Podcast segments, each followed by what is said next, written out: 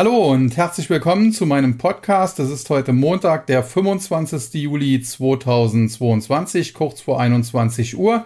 Die amerikanischen Märkte sind also noch geöffnet, der deutsche Markt bereits seit halb sechs, sechs geschlossen, was den Computerhandel, den Zetra-Handel angeht. Und ich glaube, um 20 Uhr schließt ja auch der Parketthandel, wobei es natürlich noch äh, außerbörsliche Indikationen zum Beispiel bei Lang und Schwarz äh, gibt. Ja, heute ein relativ langweiliger Handelstag, muss man sagen. Und das war im Prinzip auch nicht viel anders zu erwarten, denn wir haben natürlich eine Woche in den USA, ja, die könnte man schon als Woche der Wahrheit bezeichnen. Zum einen haben wir Quartalszahlen von allen großen äh, Tech-Unternehmen, also den Big Techs, als da wären äh, Microsoft, äh, als da wären Alphabet, als da wären Amazon, Meta-Plattforms und wie sie alle heißen. Netflix hat ja schon berichtet. Und äh, das äh, dürfte natürlich sehr spannend werden, wie hier die Earnings ausfallen, wie hier die Quartalsberichte ausfallen und was die Unternehmen dann auch zum weiteren Geschäftsverlauf sagen. Und dann am Mittwoch nicht zu vergessen, äh, kommt der Leitzinsentscheid des Offenmarktausschusses der US-Notenbank, also des Federal Open Market Committee, FOMC, der Federal Reserve. Die tagen bereits ab morgen, also Dienstag, dem 26. Juli, aber die Entscheidung wird dann eben immer erst am zweiten Tag abends bekannt gegeben. Zunächst äh, gegen 20 Uhr deutscher Zeit, beziehungsweise um Punkt 20 Uhr deutscher Zeit äh, mit einem schriftlichen Statement und dann kurz darauf, glaube so um halb neun oder äh, beginnt immer die Pressekonferenz mit dem äh, Chef der Federal Reserve, Jerome Powell. Das kann man sich meistens auch äh, live im Internet angucken, über YouTube äh, beispielsweise. Also das äh, kann man sich durchaus hin und wieder mal antun, äh, zumal da oft Dinge gesagt werden, die, äh, die den weiteren Marktverlauf äh, deutlich beeinflussen. Und da muss man allerdings auch ein bisschen aufpassen, denn grundsätzlich muss man versuchen, dazwischen den Zeilen zu lesen, was natürlich nicht so einfach ist als Deutscher, wenn man da einem Amerikaner zuhört muss man ja erstmal das Englisch richtig verstehen. Und äh, dann ist es natürlich Fatspeak, wenn man so will. Also Alan Greenspan hat mal gesagt, der damalige Notenbankchef, äh, wenn Sie verstanden haben, was ich sagen wollte, dann habe ich mich undeutlich ausgedrückt. Äh, also die versuchen da schon immer mit so ein bisschen verklausulierten Formulierungen zu arbeiten. Und äh, das führt dann oftmals dazu, äh, dass die erste Reaktion auf irgendwelche Aussagen äh, falsch ist. Also wir hatten zuletzt öfter ja mal erlebt, dass äh, nach der Fettsitzung beispielsweise der Markt äh, steil nach oben schoss und äh, eine Nacht später ging es dann genauso steil wieder nach unten oder teilweise steiler nach unten. Und äh, wie gesagt, äh, ich würde jetzt nicht unbedingt, wenn ich keine Erfahrung in dem Bereich hätte, wie das zu interpretieren ist, äh, darauf rumtraden oder darauf hintraden. Aber sich das mal anzuschauen, ist mit Sicherheit äh, nicht verkehrt, zumal man ja auch nur lernen kann, äh, wenn man so etwas mal mitmacht oder mitgemacht hat öfter. Und äh, von daher, wie gesagt, äh, klare Empfehlung, sich das anzuschauen. Ja, äh, was äh, wird erwartet? Prinzipiell geht man am Aktienmarkt davon aus und an den Anleihemärkten ebenso, dass die Federal Reserve äh, den US-Leitzins, die Federal Fund Rate, um 75 Basispunkte erhöhen wird. Aktuell liegt äh, die Federal Funds Rate bei 1,5 bis 1,75 Prozent. Anschließend wäre sie dann bei 2,25 bis 2,5 Prozent, wenn ich das richtig im Kopf habe. Hoffe, ich habe mich jetzt da nicht irgendwie vertan. Und äh, ja, im Endeffekt, äh, wenn es denn so kommt, müsste das eigentlich ein ziemlicher Non-Event sein, weil es eben so erwartet ist. Es besteht allerdings noch die allerdings zugegeben geringe Wahrscheinlichkeit, dass es auch um einen ganzen Prozentpunkt, also um 100 Basispunkte nach oben gehen äh, wird. Äh, das wäre dann natürlich eine kleine Überraschung. Allerdings muss man auch da sagen, äh, ob das unbedingt eine negative Überraschung äh, wäre, das äh, steht dann auch so ein bisschen in den Sternen. Denn äh, prinzipiell muss man sagen, natürlich wäre eine stärkere Leitzinsanhebung zunächst mal äh, auf den ersten Blick negativ für die Märkte, weil natürlich dann die Federal Reserve noch stärker bremst, als sie das ohnehin schon tut.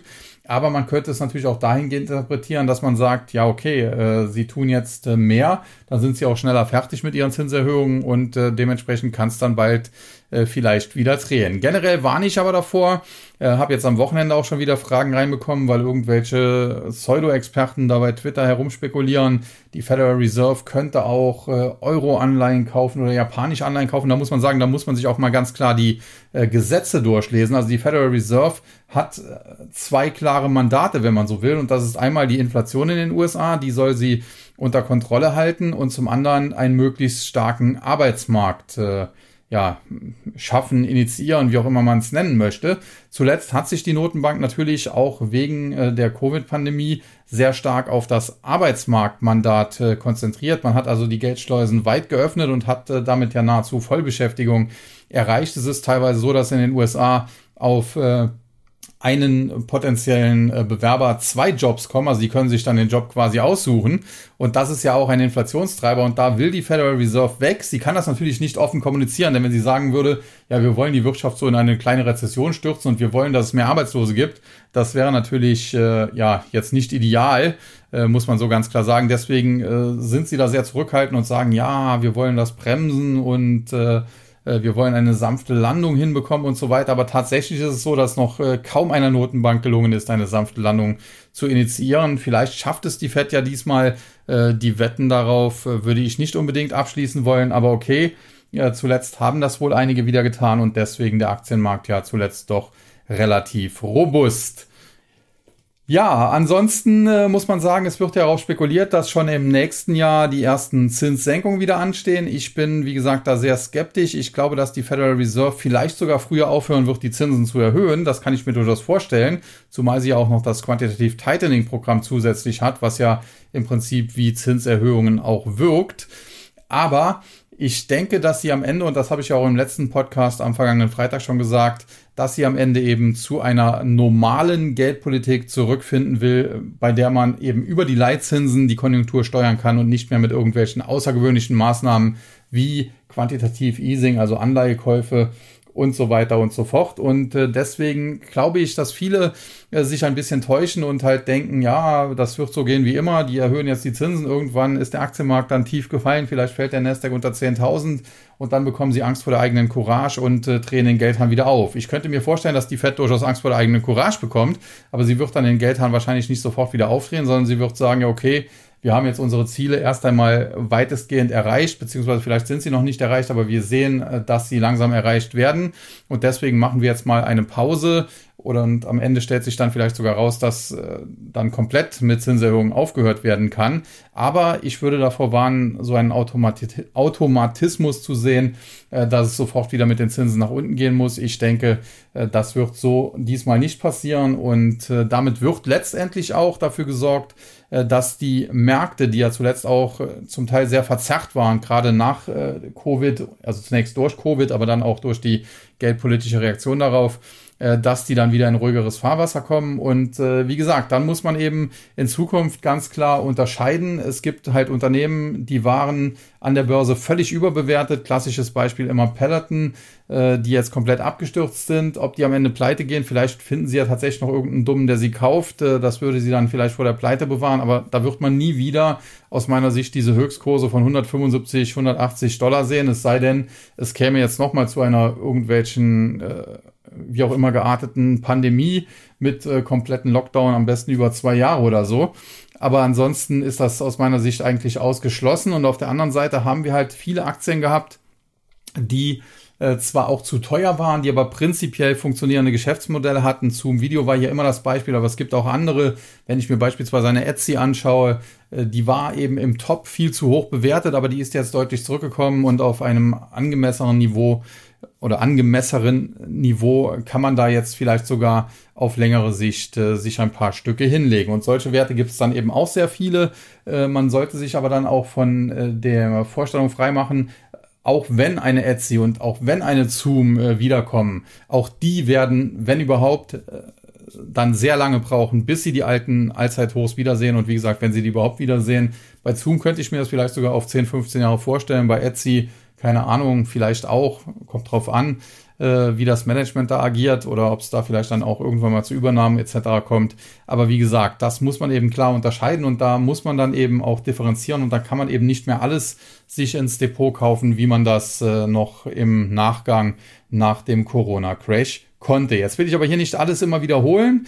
Und äh, zuletzt gab es dann auch Kritik. Äh, einige haben sich ja gewünscht, dass ich immer die Gewinner und Verlierer kurz bespreche, wie ich das früher in den YouTube-Videos gemacht habe. Andere sagen, das interessiert sie nicht. Na gut, äh, allen kann ich es nicht recht machen. Wenn ich es jetzt weglasse, dann feiern die einen und der Podcast ist sehr kurz. Und äh, wenn ich es jetzt äh, mache, ja, dann müssen die anderen eben wieder weiterklicken. Ich gehe jetzt einfach mal äh, kurz durch die Indizes, aber halte mich dann halt wirklich kurz, was die Gewinner und Verlierer angeht. Zunächst der DAX.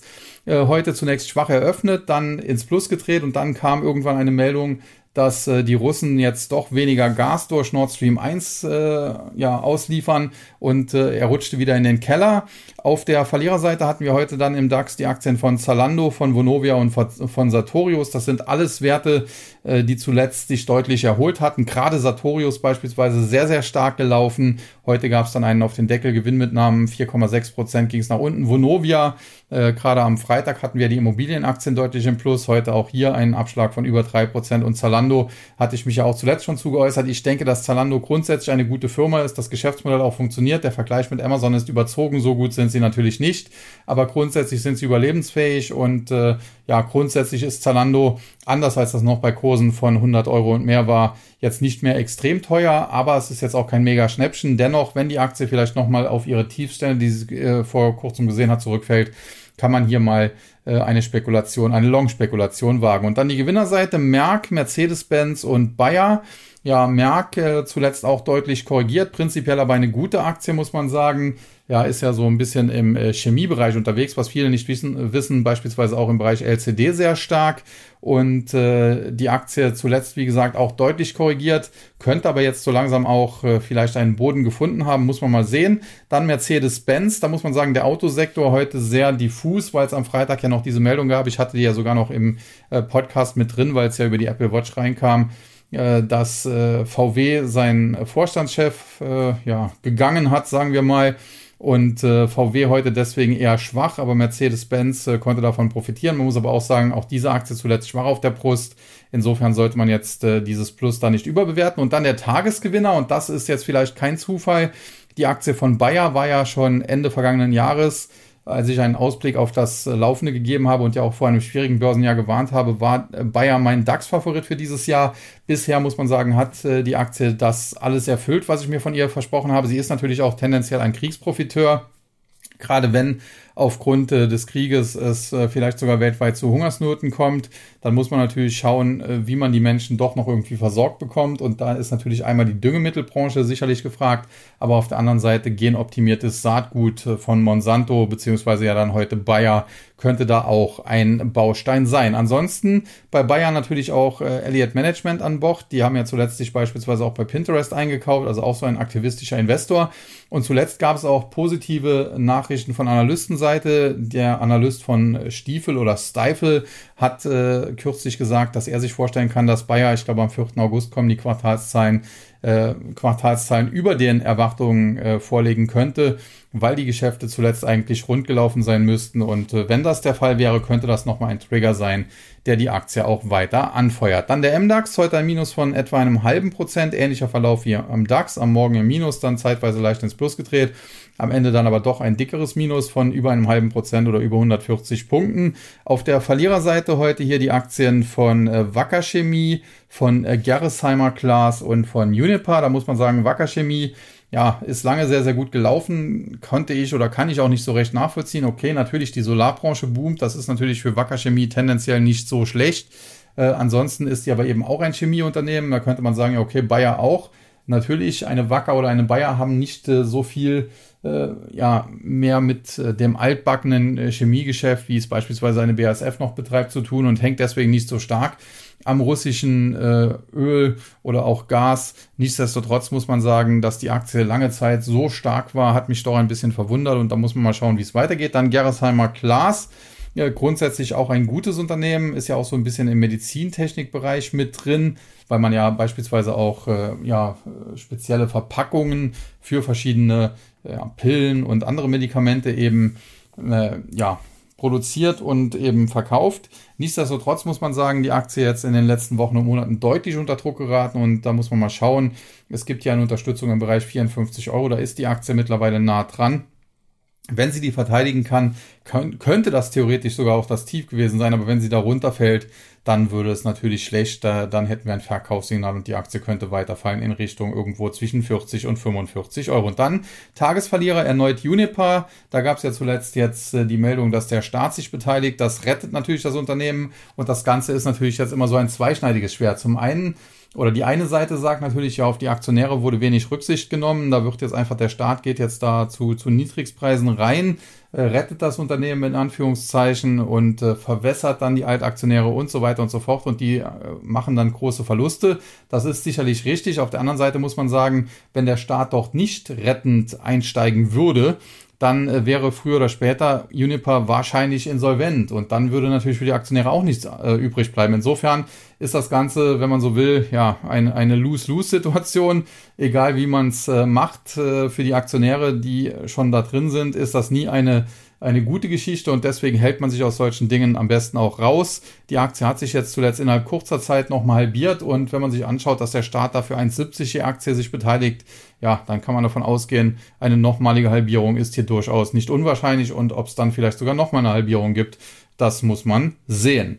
Ja, und dann die Gewinnerseite, Vantage Tower, Delivery Hero und Bechtle. Vantage Towers äh, von Vodafone abgespalten ist quasi deren äh, Tochter, die die Funkmasken etc.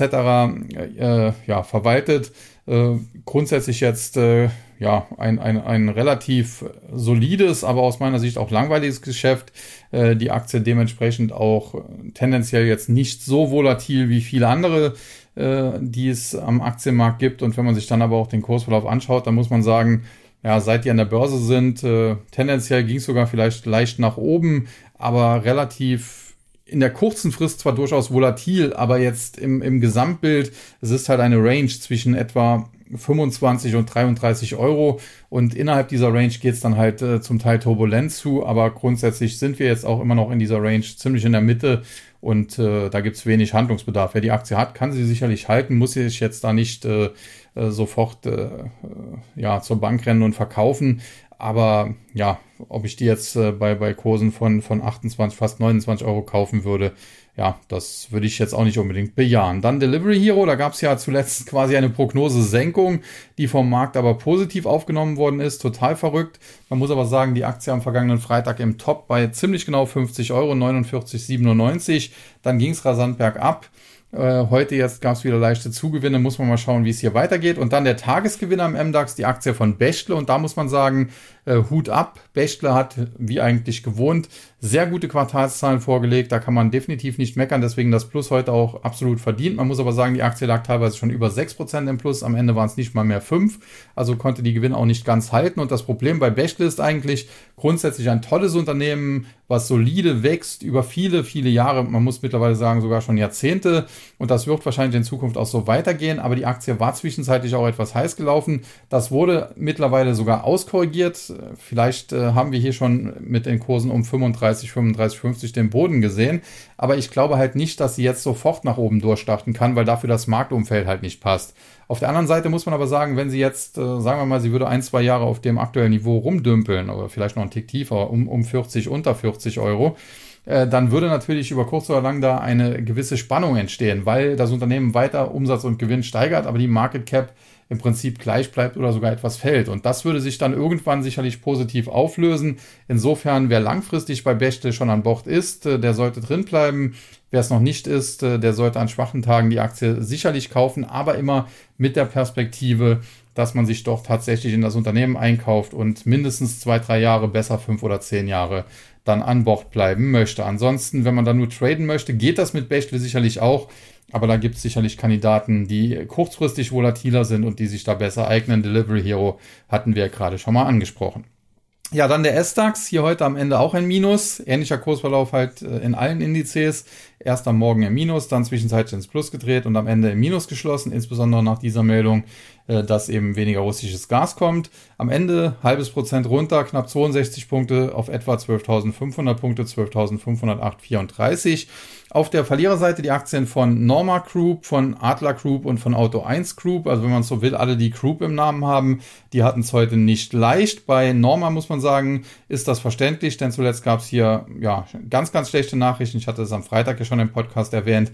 Und insofern äh, haben, hat hier oder haben hier die Anteilseigner, insbesondere auch die großen, die Big Boys, das Vertrauen ins Management wohl teilweise verloren und äh, da darf man mal gespannt sein, wo die Aktie einen Boden findet. Prinzipiell muss man sagen, dass man hier Vertrauen verspielt hat, ist klar und dass die Big Boys deswegen tendenziell aussteigen, äh, verständlich, aber man hat halt dann auch äh, das Problem, generell ist Norma Group jetzt kein Schrottunternehmen, also die haben durchaus ein funktionierendes Geschäftsmodell. Und irgendwann äh, wird dann halt auch äh, ja die Aktie die derzeit vielleicht das schlechteste Management hat oder das Unternehmen, das derzeit vielleicht das schlechteste Management hat, irgendwann wird dann auch dessen Aktie mal sogar in Relation zu dem, was eben doch da ist, äh, zu günstig und dann könnte das eine Chance sein, aber aktuell erscheint mir das noch zu früh. Dann Adler Group, äh, Immobiliensektor, gab es ja eine Short-Attacke von Fraser Paring, äh, die scheint äh, ja, sich bestätigt zu haben. Also die, die Kritikpunkte, die er hier aufgeführt hat, vielleicht war es zum Teil ein bisschen übertrieben, das mag durchaus sein, aber im Grunde genommen hat er ja ähnlich über Wirecard recht und ich glaube, dass äh, Adler Group auch äh, sich schwer tun wird, da wieder auf die Beine zu kommen, wenngleich man sagen muss, sie haben natürlich die Immobilien und jetzt über Nacht insolvent werden sie auch nicht gehen. Also sie haben durchaus die Chance auf ein Comeback, aber das wird dann einige Zeit brauchen, denn wie sagt Warren Buffett immer so schön, äh, Vertrauen verspielen kann man in Sekunden, Vertrauen wieder aufbauen, das dauert äh, Jahre und äh, Adler dürfte genau dieses Problem haben. Und dann die Auto 1 Group, äh, die stecken ja hinter, wir kaufen ein Auto. Die Aktie hatte sich zuletzt etwas erholt. Prinzipiell muss man sagen, seit dem Börsengang ging es fast nur bergab. Zuletzt die Quartalszahlen waren gar nicht so schlecht. Äh, insofern ist das eine Aktie, die ich auf der Watchlist habe. Kann ich mir durchaus vorstellen, irgendwann mal long zu gehen. Aber aktuell muss man halt auch sagen, äh, muss man da noch ein bisschen zuwarten. Hier, hier braucht es einen belastbaren Boden und äh, ja, zwei, drei überzeugende Quartale mit guten Quartalszahlen, damit die Investoren wieder mehr Vertrauen fassen. Aber grunds grundsätzlich glaube ich, dass die Auto 1 Group sogar ein Geschäftsmodell hat, was funktionieren dürfte. Ja, und dann die Gewinnerseite haben wir KWS Saat, dann haben wir Athos Software und äh, BayWa. KWS Saat, äh, ja, zuletzt auch äh, jetzt nicht der absolute Burner gewesen. Äh, heute muss man jetzt sagen, muss gerade mal hier nachschauen. Es gab nämlich hier eine aktuelle Meldung. Ja, da geht es aber nur um äh, Zuckerrüben. Äh, hat man eine Zulassung bekommen äh, für Conviso Smart Anbausysteme. Äh, das dürfte hier heute ja schon ausgereicht haben, die Aktie ein bisschen nach oben zu treiben. Man muss sagen, das Plus hält sich am Ende ja auch in Grenzen mit drei Prozent, aber prinzipiell ist das natürlich eine positive Meldung, wenngleich ich die jetzt auch nicht zu hoch hängen würde. Ich hatte heute Morgen nur kurz gesehen, dass es eine Meldung gab hat mir aber noch nicht genau angeschaut, um was es da ging. Dann haben wir Athos Software, ein äh, Softwareunternehmen aus der Nähe von München oder sogar aus München. Müsste ich jetzt schauen, wo genau die ansässig sind. Auf jeden Fall da äh, ja, bei München und äh, im Bereich Workforce Management unterwegs, sprich äh, ja, Mitarbeiterplanung und so weiter und so fort. Und äh, das ist ein Überlebender des neuen Marktes. Die Aktie ist auf lange Sicht ein absoluter Burner, ein absoluter Renner gewesen. Kein Wunder, das Unternehmen ist über Jahre mit mehr als 14 Prozent pro Jahr gewachsen. Das hat die Börse dementsprechend dann honoriert. Man muss sagen, äh, zuletzt äh, hat man dann festgestellt, naja, die Bewertung war vielleicht doch kurzfristig etwas aus dem Ruder gelaufen, war etwas zu hoch. Deswegen ist die Aktie dann auch kurzfristig mal etwas korrigiert. Wenn man sich das anschaut, ist noch nicht so lange her, da stand sie über 225. Jetzt aktuell mit dem großen Plus von fast 5% heute stehen wir bei knapp 150. Aber man muss sagen, äh, das ist natürlich jetzt wieder so eine Aktie, wo man sagen kann, das ist halt eine Chance und das wurde heute halt nochmal unterstrichen denn das Unternehmen hat Quartalszahlen äh, vorgelegt und hat da einen Umsatzsprung äh, bekannt geben können und seine eigenen Prognosen nochmal bestätigt. Und das im aktuellen Marktumfeld ist natürlich äh, eine tolle Sache. Man muss sagen, jetzt heute bei 5% plus würde ich eine Athos Software vielleicht nicht unbedingt kaufen, aber wenn die Aktie vielleicht im Zuge einer weitergehenden Marktkorrektur mal in Richtung 120, 125 nochmal fällt oder noch tiefer, natürlich noch besser, äh, dann kann man früher oder später sicherlich hier auch mal einsteigen, denn ich glaube, dass man auf Sicht der nächsten 10, 15 Jahre vielleicht sogar ähnlich viel Freude nochmal an der Aktie haben kann, wie man sie in den letzten 10, 15 Jahren auch schon hatte. Ja, und dann last but not least, äh, BayWa, ein Unternehmen natürlich aus dem äh, Bereich, ja, wo es da halt auch viel um, äh, um, um ja, grüne äh, Technologien geht, äh, auch Dämmung und so weiter, wenn man so will. Äh, auch so ein bisschen äh, Material, was man dort verbaut, was die liefern können. Und auch hier gab es heute eben dann äh, Quartalszahlen und sogar Halbjahreszahlen. Da muss man sagen, äh, der ist ebenfalls sehr, sehr positiv ausgefallen. Der Ausblick ebenfalls positiv, also sowohl die Zahlen als auch der Ausblick positiv ausgefallen. Und das hat hier natürlich heute gestützt. Da gab es dann auch schon erste Analystenempfehlungen, erste positiven Analystenkommentare und dementsprechend bei war heute der Top-Gewinner im S-DAX. Ja, und damit dann äh, weiter zum äh, Tech-DAX, der sich äh, weiter tapfer über der 3000er Marke noch hält. Dennoch ein Minus von fast 37 Punkten oder mehr als 1,2 Prozent. Das also auch hier äh, ein ähnlicher Handelsverlauf wie äh, an den anderen äh, oder in den anderen Indizes. Hier auf der Verliererseite die Aktien von Morphosis, von Nagaro und von Sartorius. Gewinner Vantage Towers, Verbio und Bechtle. Zunächst zu den Verlierern. Sartorius hatten wir ja schon. Bleiben noch Nagaro und Morphosis. Und da muss man sagen, die haben zuletzt sich beide deutlich erholt. Heute gab es dann auch hier Gewinnmitnahmen. Im Prinzip dann eigentlich ähnlich wie bei Sartorius. Und auf der Gewinnerseite Bechtle, Vantage Towers hatten wir auch schon bleibt noch Verbio. Die setzen die Erholung weiter fort, haben ja zuletzt einen auf die Mütze bekommen, nachdem es hier ja politische Aussagen gab, kritische Aussagen nach dem Motto, äh, wir möchten, äh, dass die Lebensmittel auf die Teller kommen und da nicht irgendwie Bioethanol, Biosprit draus machen. Das hat diese Branche etwas belastet. Äh, die hat sich dann auch ja teilweise mit, mit heftigen Kommentaren gegen solche politischen Äußerungen gewehrt. Ähm, die Aktien sind dennoch kurzfristig zum Teil richtig eingebrochen. Gerade Verbio hat es da hart erwischt, aber mittlerweile ist sie dann eben auch deutlich auf Erholungskurs. Und damit bin ich dann auch schon beim amerikanischen Markt. Und wie gesagt, die Anleger hier üben sich heute in Zurückhaltung. Man muss sagen, der Dow Jones fast den ganzen Tag über zwei im Plus. Aber jedes, jeder Rallye-Versuch wurde dann auch relativ schnell wieder abgewürgt. Mittlerweile ist er sogar leicht ins Minus gedreht, aber auch das nicht der Rede wert. Am Ende ein Minus von äh, knapp 18 Punkten bei einem Indexstand von fast 32.000, genau 31.881 natürlich nicht der Rede wert. Gewinner und Verlierer im Dow Jones. Auf der Verliererseite die Aktien von Boeing, McDonald's und Salesforce. Äh, McDonald's vielleicht ein bisschen überraschend, dass die heute auf der Verliererseite sind, weil das ja eine Aktie ist, die gerade auch wenn es am Markt äh, mal schlechtere Tage gibt, äh, sich oft dagegen stellen kann. Man muss aber sagen, die Aktie ist natürlich auch schon äh, sehr, sehr gut gelaufen, steht sehr hoch und dementsprechend muss man mal schauen, wie es da weitergeht. Ansonsten Salesforce und Boeing zuletzt mit äh, deutlichen Kurserholungen. Äh, bei Boeing muss man sagen, sieht das sogar charttechnisch mittlerweile deutlich konstruktiver aus. Bei Salesforce, die bleiben halt immer wieder im Bereich 185 Dollar hängen und solange das der Fall ist, ist das hier kritisch. Die Aktie müsste darüber, dann hätte sie die Chance über 200 Dollar zu steigen und dann käme sie vielleicht auch mal wieder in ruhigeres Fahrwasser. Und die Gewinnerseite Caterpillar, Travelers und äh, Chevron. Dass Travelers auf der Gewinnerseite steht, ein bisschen überraschend, denn das ist eigentlich ein sehr kleiner Wert für den Dow Jones. Deswegen gab es zuletzt Spekulationen, dass nach den Aktiensplits vielleicht sogar Amazon und Alphabet in den Dow Jones aufrücken könnten. Die gehören natürlich zu den größten Unternehmen der Welt und hätten dementsprechend einen Platz dort verdient. Und wenn einer oder sogar beide dieser Großkonzerne dort reinkämen, dann würde wahrscheinlich Travelers äh, ja definitiv rausfliegen, weil die so ziemlich die kleinsten da sind. Äh, nichtsdestotrotz die Aktie heute äh, deutlich im Plus, äh, wieder im Bereich 160 und generell muss man sagen, auch wenn es jetzt nicht äh, der Überflieger ist, äh, Travelers in den letzten Jahren doch eine recht stabile Aktie und das hat durchaus auch seinen Wert. Allerdings, wenn die aus dem Dow rausfliegen sollten, könnte das kurzfristig natürlich die Aktie auch mal etwas mehr unter Druck bringen. Dann Caterpillar. Hier haben wir ein Unternehmen, das hoch verschuldet ist, aber grundsätzlich natürlich ein Profiteur, wenn es an den Rohstoffmärkten gut aussieht, wenn dort auch investiert wird, um eben äh, Rohstoffe fördern zu können und äh, natürlich auch der Baubereich hier sehr, sehr wichtig. Und da muss man sagen, es gibt eigentlich dementsprechend, was den Baubereich angeht, gerade in den USA, wenig Gründe jetzt auf Caterpillar zu setzen. Was den Rohstoffsektor angeht, da sehe ich das Ganze schon deutlich positiver. Auch wenn die Rohstoffpreise zuletzt etwas zurückgekommen sind, glaube ich, dass wir hier in einem Rohstoff-Superzyklus nach wie vor sind. Und äh, dementsprechend muss man auch Caterpillar so ein bisschen zweigeteilt sehen. Kurzfristig kann es durchaus sein, dass die Aktie noch weiter fällt. Sie hat zuletzt mit äh, dem Bruch der Marke von 180, wo es jetzt ein Pullback hingab, so ein bisschen heute oder in den letzten Tagen ein, ein Verkaufssignal generiert, was die Aktie in Richtung 145 führen dürfte.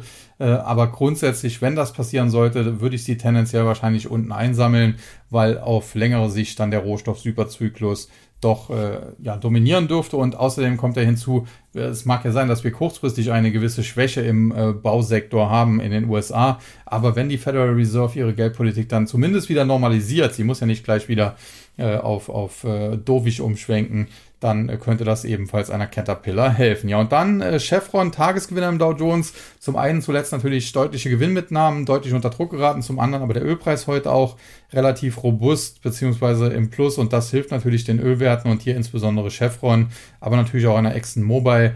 Und äh, ja, Warren Buffett setzt ja darauf, dass der Ölpreis tendenziell äh, fest bleibt, sonst hätte er nicht da stark beispielsweise in Chevron, aber auch in Occidental Petroleum investiert. Und ich denke, der alte Fuchs dürfte da durchaus richtig liegen. Ihr kennt ja auch mein Video zum Thema. Und dann der Nasdaq, der gerät mittlerweile immer stärker unter Druck. Er war teilweise auch sogar im Plus aber das ist immer mehr abgebröckelt und mittlerweile sprechen wir sogar über ein Minus von über 120 Punkten oder etwa 1% im Nasdaq 100, 12.273 Punkte. Muss man mal schauen, wie das am Handelsende dann aussehen wird. Heute auf der Verliererseite die Aktien von Lucid Group, von IDEX Laboratories und von Align Technology. Muss man sagen, Lucid Group, äh, Elektro, Elekt Elektromobilität, Elektroautobauer, Konkurrenz von Tesla. Grundsätzlich die Tesla-Zahlen zuletzt, die haben mich nicht äh, vom Hocker gerissen, aber die Aktie ist daraufhin äh, trotzdem sehr stark gelaufen. Es gibt allerdings jetzt auch Meldungen, äh, dass Tesla sich mit äh, dem Google-Mitgründer Sergey Brin überworfen haben soll. Angeblich hatte er im Dezember letzten Jahres ein äh, Verhältnis mit dessen Frau. Deswegen soll der sich jetzt von seiner Frau scheiden lassen und äh, die beiden die langjährige Freundschaft der beiden wäre zerbrochen. Das wurde allerdings auch schon dementiert. Was da genau dran ist, keine Ahnung. Fakt ist, die Meldung kam vom Wall Street Journal. Das gilt nicht nur als gut informiert, sondern äh, eigentlich auch als seriös. Das ist hier nicht die bunte oder so. Und insofern, ja, wo Rauch ist, ist oftmals auch Feuer, auch wenn es dementiert wurde. Mal schauen, wie es da weitergeht. Ja, ansonsten dann IDEX Laboratories äh, kommt heute etwas unter Druck, ein Minus von 5% und dann Align Technology hatte ich auch am Freitag, glaube ich, schon besprochen, hatte ich eine Position in meinem 3D-Wikifolio, weil das Unternehmen im Bereich Zahnmedizin mit 3D-Druckern eben unterwegs ist und prinzipiell sehr aussichtsreich. Das Problem ist halt nur, die Aktie war halt auch äh, teilweise absurd überbewertet, hat sich mittlerweile natürlich auch schon, glaube halbiert oder mehr als halbiert. Nichtsdestotrotz, äh, es kann sein, dass es auch hier erstmal noch eine Etage tiefer gehen muss und deswegen hatte ich am Freitag auch im äh, 3D-Wikifolio hier Gewinne mitgenommen. Und dann die Gewinnerseite JD.com, Intuitive Surgical und äh, Pinduoduo, zwei China-Werte auf der Gewinnerseite mit JD.com, der, äh, der chinesischen Amazon und Pinduoduo äh, die auch weiter auf Erholungskurs sind. Generell sehe ich die chinesischen Techs ja jetzt nicht so negativ, im Gegenteil, wobei Alibaba mich langsam doch äh, arg nervt. Also wenn die nicht bald in die Pushen kommen, sind jetzt heute teilweise unter 100 Dollar gewesen, äh, dann äh, ja, werde ich mich da verabschieden. Aber prinzipiell äh, Alibaba, Tencent, aber eben auch JD.com oder Pinduoduo und da gibt es noch ein paar andere, sind äh, relativ günstig aufgrund äh, der politischen Situation in China, die es da gab und äh, der Einflussnahme da der Kommunisten und auf der anderen Seite aber relativ wachstumsstark. Also das äh, sind ganz andere Voraussetzungen als in den USA. Hinzu kommt, dass die chinesische Notenbank auch durchaus Munition hätte, um die eigene Wirtschaft dort äh, geldpolitisch vielleicht sogar ein bisschen zu unterstützen noch mehr. Und auch das würde natürlich den chinesischen Aktien helfen und gerade hier den spekulativeren Text. Und dann Intuitive Surgical äh, hat äh, zuletzt äh, ja ein bisschen gelitten, muss man sagen. Prinzipiell so ein Unternehmen, wo man jetzt nicht so genau weiß, wo man es reinstecken soll, ist eigentlich ein Medizintechnikkonzern, aber äh, auch ein Robotikunternehmen und auch ein Telemedizinunternehmen. Denn äh, die Roboter, die man dort äh, hat, äh, die werden zum Teil sogar beim Militär eingesetzt, um Soldaten im, im Extremfall auf dem Schlachtfeld operieren zu können. Also das ist schon ja, absoluter Hightech auch. Und äh, ich hatte die Aktie vor Jahren mal äh, vorgestellt, damals in einem anderen Börsenbrief, für den ich gearbeitet habe. Und das hat damals ein Fondsmanager gelesen und der hat mich daraufhin kontaktiert, äh, weil er dank mir auf diese Aktie äh, aufmerksam geworden wäre und äh, wollte sie dann seinen Fonds kaufen. Wenn er das getan hätte oder hat, dann wäre er damit sicherlich nicht schlecht gefahren, denn die Aktie ist in den letzten Jahren sehr, sehr stark gestiegen. Im Jahr 2013 beispielsweise, wo das war, da stand sie noch im Bereich von 40, 41, 42 Dollar. Im Top waren wir sogar bei äh, fast 400, 371, 372 in dem Bereich. Jetzt sind wir zuletzt natürlich deutlich korrigiert. Aber das ist natürlich im Zuge dieser Marktkorrektur und da muss man mal schauen, wie es weitergeht. Aber prinzipiell ist das nach wie vor ein tolles Unternehmen. Und vor allen Dingen natürlich, man ist zwar in einer speziellen Nische unterwegs, aber da natürlich absoluter Marktführer und äh, absoluter Technologieführer und insofern äh, ja, komme ich da aus dem Schwärmen kaum raus. Also es gibt wenige Aktien, bei denen ins Schwärmen gerate. Eine wäre die ASML, wobei der Chipsektor derzeit so ein bisschen allgemein das Problem ist. Eine andere wäre sicherlich Intuitive Surgical. Ja, damit bin ich äh, durch die Einzelwerte auch durch und ja, viel mehr gibt's dann jetzt auch nicht mehr zu sagen. Wie gesagt, die amerikanischen äh, Aktienmärkte scheinen jetzt gegen Handelsende immer mehr unter Druck zu geraten, was natürlich auch beobachtet werden muss. Das heißt ja immer am Handelsanfang und am Handelsende, äh, da ist das Smart Money aktiv. Äh, zuletzt muss man sagen, äh, ging es mehr oder weniger zwar deutlich nach oben, aber das war bei einem sehr, sehr umsatzarmen Geschäft. Also wir haben teilweise nur 20 Prozent, etwas mehr als 20 Prozent des durchschnittlichen Handelsvolumens erreicht. Auch heute muss man sagen, äh, da waren die Umsätze zwar etwas höher als zuletzt, aber auch nicht überragend hoch. Und äh, dementsprechend ist das alles immer noch Sommerloch und alles so ein bisschen auch zufällige Bewegungen. Aber man muss halt sehen, äh, in dieser Woche, ja, da steht dann doch einiges auf dem Programm und dementsprechend einiges auf dem Spiel. Vielleicht kommen da auch mal ein paar äh, Big Boys, die normal an den Schalthebeln sitzen, äh, aus dem Sommerurlaub mal kurz zurück, um da sich anzuschauen, was denn die Federal Reserve macht und wie die Quartalsberichte ausfallen und äh, dementsprechend Entscheidungen zu treffen. Äh, man muss sagen, Generell, wie das ausgeht, das bleibt abzuwarten. Man hat zuletzt ja beispielsweise die Zahlen von Snap bekommen, die waren katastrophal. Beim letzten Mal im Mai war Snap auch schon katastrophal. Danach gab es dann Quartalszahlen von Meta Platforms und von Alphabet Google, die im Vergleich zu Snap super waren, aber selbst die haben damals durchaus eingestanden, dass es Probleme gibt. Nur äh, beispielsweise das Alphabet Management hat das äh, einigermaßen gekonnt wegmoderiert und hat gesagt, ja, wir haben derzeit eine kleine Schwäche, aber das wird ein, zwei Quartale anhalten und zum Jahresende wird das wieder besser. Und äh, darauf haben sich natürlich die Anleger jetzt verlassen. Und wenn jetzt äh, das nochmal bestätigt würde, beispielsweise von Alphabet, dann wäre das tendenziell positiv für die Aktie und da könnten vielleicht einige Anleger sagen, okay, die haben es jetzt nochmal bestätigt äh, wir glauben denen das jetzt und wahrscheinlich wird es zum Jahresende hin schon wieder besser bei denen und Snap ist halt dann ein äh, besonders schlimmer Fall. Äh, aber wenn die jetzt natürlich vorsichtiger werden würden und äh, Ruth Porritt beispielsweise, die Finanzchefin, da sagen würde im Analystencall, ja, mm, wir sind jetzt nicht so ganz sicher, ob das schon Ende des Jahres reicht, ob das nicht noch ein Quartal länger dauert und ob es noch nicht ein bisschen äh, schlimmer doch wird als bisher gedacht, äh, dann könnte das natürlich auch nochmal richtig reinhauen. Und insofern, äh, wie gesagt, es steht diese Woche sehr, sehr viel auf dem Spiel. Wir bekommen Quartalszahlen. Im Prinzip geht das morgen los. Ich glaube, morgen kommen Alphabet und Microsoft. Am Donnerstag kommen Apple und Amazon. Am Mittwoch Meta Platforms und keine Ahnung, habe ich jetzt vergessen. Also auf jeden Fall, die kommen jetzt alle in den nächsten zwei, drei Tagen. Und äh, dann wird sich eben entscheiden, wie es weitergeht. Und äh, last but not least auch noch ein äh, kurzer Hinweis zu den Kryptos. Denn da muss man sagen, der Bitcoin heute verliert beispielsweise fünf Prozent, auch Ethereum wieder deutlich unter Druck oder der Ether, wie es eigentlich richtig heißen müsste. Und äh, zuletzt, äh, das äh, kann man jetzt gut oder schlecht finden oder intelligent oder weniger intelligent, aber zuletzt war es so, dass die Kryptos den Aktienmärkten äh, doch den Weg so ein bisschen vorgegeben haben. Also die Kryptos sind beispielsweise, hatten ja ihr Hoch im November und sind dann schon deutlich gefallen. Die Aktienmärkte haben nochmal äh, eine Jahresendrallye dann hingelegt und sind dann erst äh, unter Druck geraten. Also äh, da waren die Anleger an den Kryptomärkten, die waren durchaus äh, ja cleverer, haben cleverer agiert, haben schneller agiert. Und äh, wenn man sich das natürlich jetzt äh, anschaut, dass jetzt heute beispielsweise Bitcoin, Ethereum und auch viele andere Kryptos deutlich unter Druck geraten, dass auch zuletzt die Erholungen, die es gab, zwar nice gewesen sein mögen, aber halt nicht äh, besonders nachhaltig aussehen und äh, deswegen es da jetzt wohl noch mal einen auf den Deckel gibt, dann ist das sicherlich kein guter Vorbote für den Aktienmarkt. Ja, und ansonsten, last but not least, bleibe ich dabei, auch wenn es zuletzt äh, bei den Chipwerten im SOX, dem Philadelphia Semiconductor Index, eine Kursrallye gab, eine kleine Kursrallye gab, äh, bleibe ich dabei, dass insbesondere der Chipsektor noch längst nicht auskorrigiert sein kann. Äh, natürlich haben wir immer noch aktuell Chipmangel oder Chipkrise, aber die wird sich bald umkehren. Äh, habe ich ja oft genug schon besprochen, warum, weil eben ein großer Teil der Nachfrage nur eine Scheinnachfrage ist und weil aktuell sehr, sehr viel in den Aufbau von Produktionskapazitäten investiert wird, so dass wir in ein, anderthalb Jahren wahrscheinlich das Gegenteil haben. Sprich, wir haben Chips im Überfluss, so viele können gar nicht gekauft werden, dann sinken die Preise, dann sinken eben äh, die Gewinne, äh, zumindest der Unternehmen, irgendwann auch die Umsätze und dann wird es da ein Hauen und Stechen geben, dann wird da kräftig aussortiert, wer da überlebt und wer eben nicht überlebt. Und äh, ja, da kann man sich äh, vielleicht sogar schon drauf freuen, äh, denn wer dann natürlich dieses Massaker, was sich da erwacht, überlebt, der wird daher umso gestärkter daraus hervorgehen.